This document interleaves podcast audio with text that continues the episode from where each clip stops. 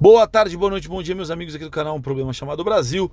Estamos aqui mais uma vez hoje, né, é, reagindo aí, fazendo um react, como se diz, à questão da, da decisão do juiz Faquim, ministro do Supremo, que ontem decidiu anular as condenações que tinham sido feitas ao processo do presidente Lula, não é? Tornando, portanto, Lula não mais condenado e, portanto, apto a, a disputar é, eleições. Né? Então, isso gerou ontem uma, uma polêmica muito grande. Muita gente está tá me mandando mensagem querendo entender melhor o que está acontecendo. Então, eu vou explicar, vou tentar explicar aqui para vocês. Né? Então, em primeiro lugar, a gente tem que entender o seguinte: o Lula foi preso dentro de uma grande operação que envolveu a Polícia Federal, então envolveu a polícia, envolveu o Ministério Público, né, federal, envolveu a 13ª Vara da Justiça Federal em Curitiba, que tinha na época o juiz Sérgio Moro como o seu titular e a juíza Hard como a sua suplente, né? Então, o que aconteceu foi que uma operação que inicialmente era despretensiosa, e aí eu recomendo que você assista o filme Polícia Federal, a Lei é para Todos, para entender o que foi a tal operação Lava Jato. Não vai dar aqui para explicar o que foi a Lava Jato. Mas nessa operação Lava Jato, o que inicialmente parecia ser uma operação pequena, acabou eh, descobrindo uma grande operação de desvio de recursos da, da Petrobras, né? onde se descobriu ali mais de 40 milhões é, é, de desvios né, feitos é, a partir da Petrobras.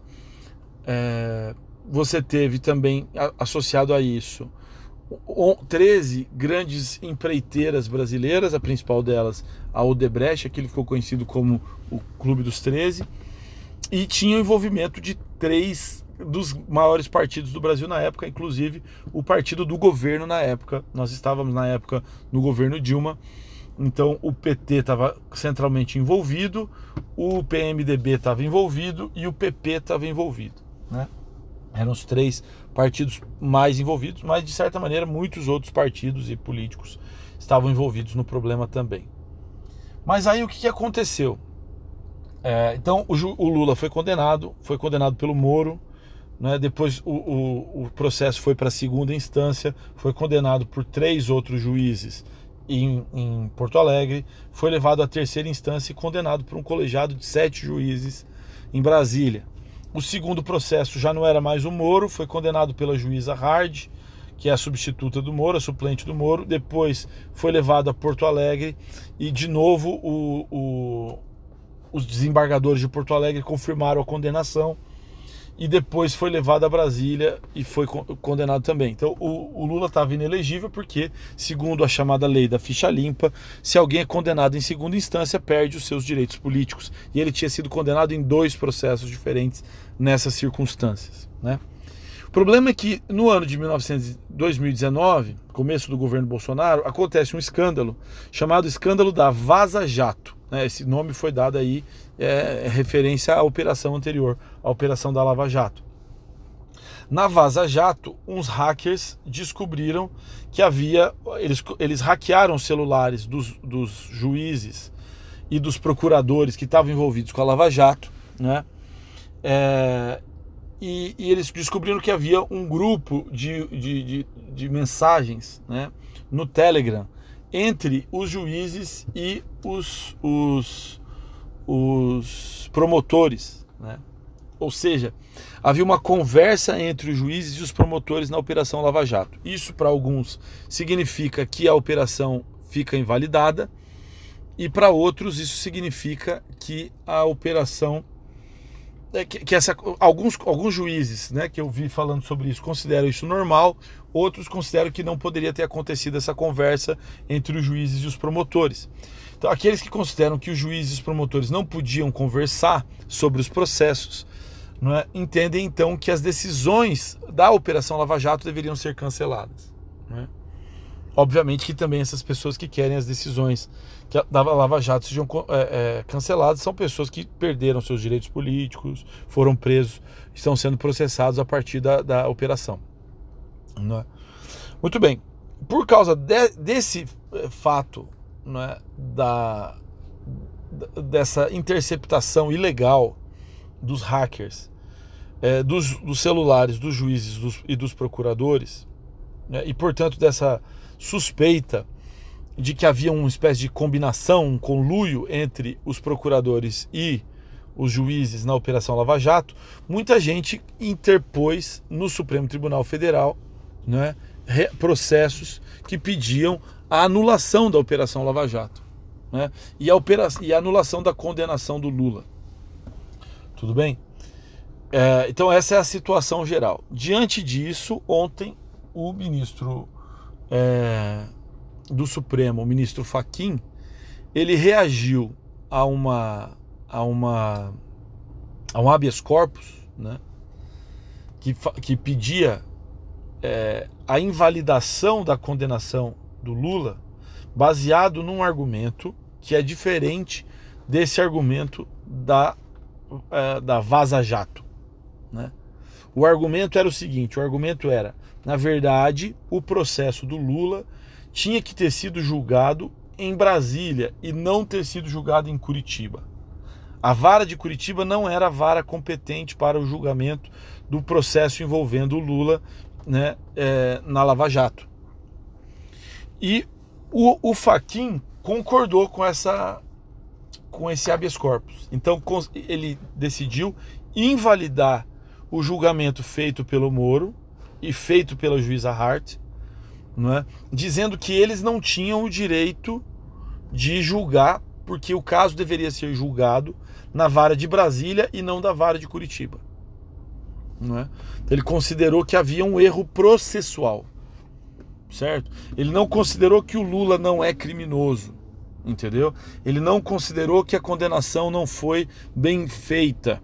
Ele considerou que o Tribunal da Lava Jato, lá de Curitiba, não deveria ser o grupo indicado para é, para fazer essa essa essa essa medida, não é? Então, diante disso, o, Lula, o processo está anulado, então a condenação do Lula está anulada, não é? Então o Lula não está mais condenado, portanto não está mais inelegível e, portanto, ele pode se candidatar à presidência. E daí vocês podem imaginar tudo o que isso significa em termos de mudança do cenário político, né, das possibilidades da eleição e tudo mais, né? E alguns vão ficar felizes com isso, outros vão ficar tristes, etc, etc. Bom, e agora a decisão do Faquin de ontem, há quem considere que ela foi uma decisão que beneficiou o Lula.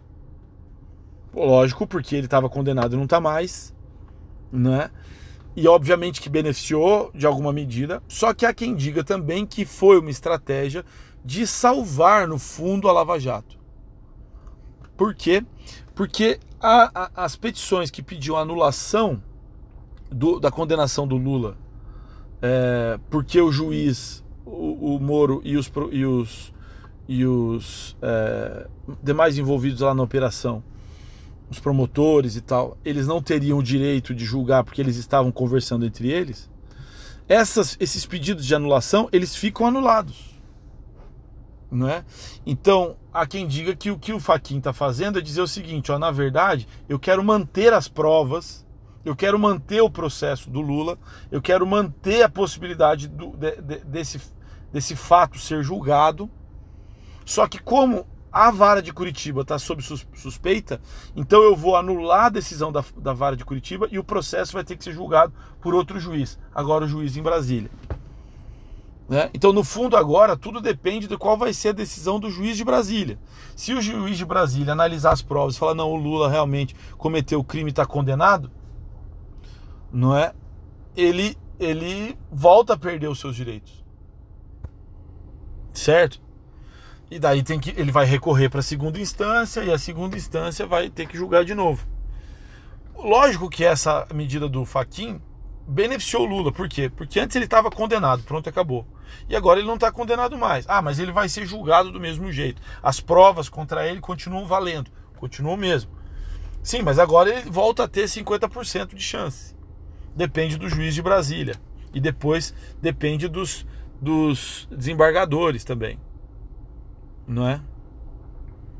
é? Então a discussão que paira, né? A questão que paira é essa. No fundo. Entendeu? Há tempo para é, para que seja julgado em Brasília e depois seja julgado em segunda instância antes da eleição e que, portanto, o Lula volte a se tornar inelegível. Eu não sou especialista para dizer que há tempo, mas a maioria diz que não há tempo mais, que provavelmente vai acontecer a eleição sem que esses novos julgamentos tenham acontecido. Quer dizer, no fundo, o Lula se tornaria de novo politicamente viável, não é? é... Por outro lado, ah, ele fez isso para preservar o Moro e ou preservar a Operação Lava Jato, não é? Pode ser, pode ser, mas de, de alguma maneira isso também beneficia o Lula, não é? Então, enfim, o, o, juízo de valor eu deixo com vocês, mas o que aconteceu foi isso. O, o Faquin falou: o processo era inválido porque ele não devia ter sido julgado em Curitiba, ele devia ter sido julgado é, em Brasília. Não é? Isso significa que vai ter que acontecer o julgamento. Significa que as provas recolhidas pela Polícia Federal continuam válidas. Isso significa que, portanto, a condenação poderá acontecer e há muita chance de que aconteça, porque quem é especialista aí costuma dizer que a, as provas são boas contra o Lula. Né? Mas que o Lula ganha tempo e que isso provavelmente vai fazer do Lula um personagem da próxima eleição, isso provavelmente vai acontecer. Certo? Então, mais ou menos foi isso que aconteceu. Espero que vocês tenham entendido aí toda essa confusão. Um abraço, valeu, falou, tchau.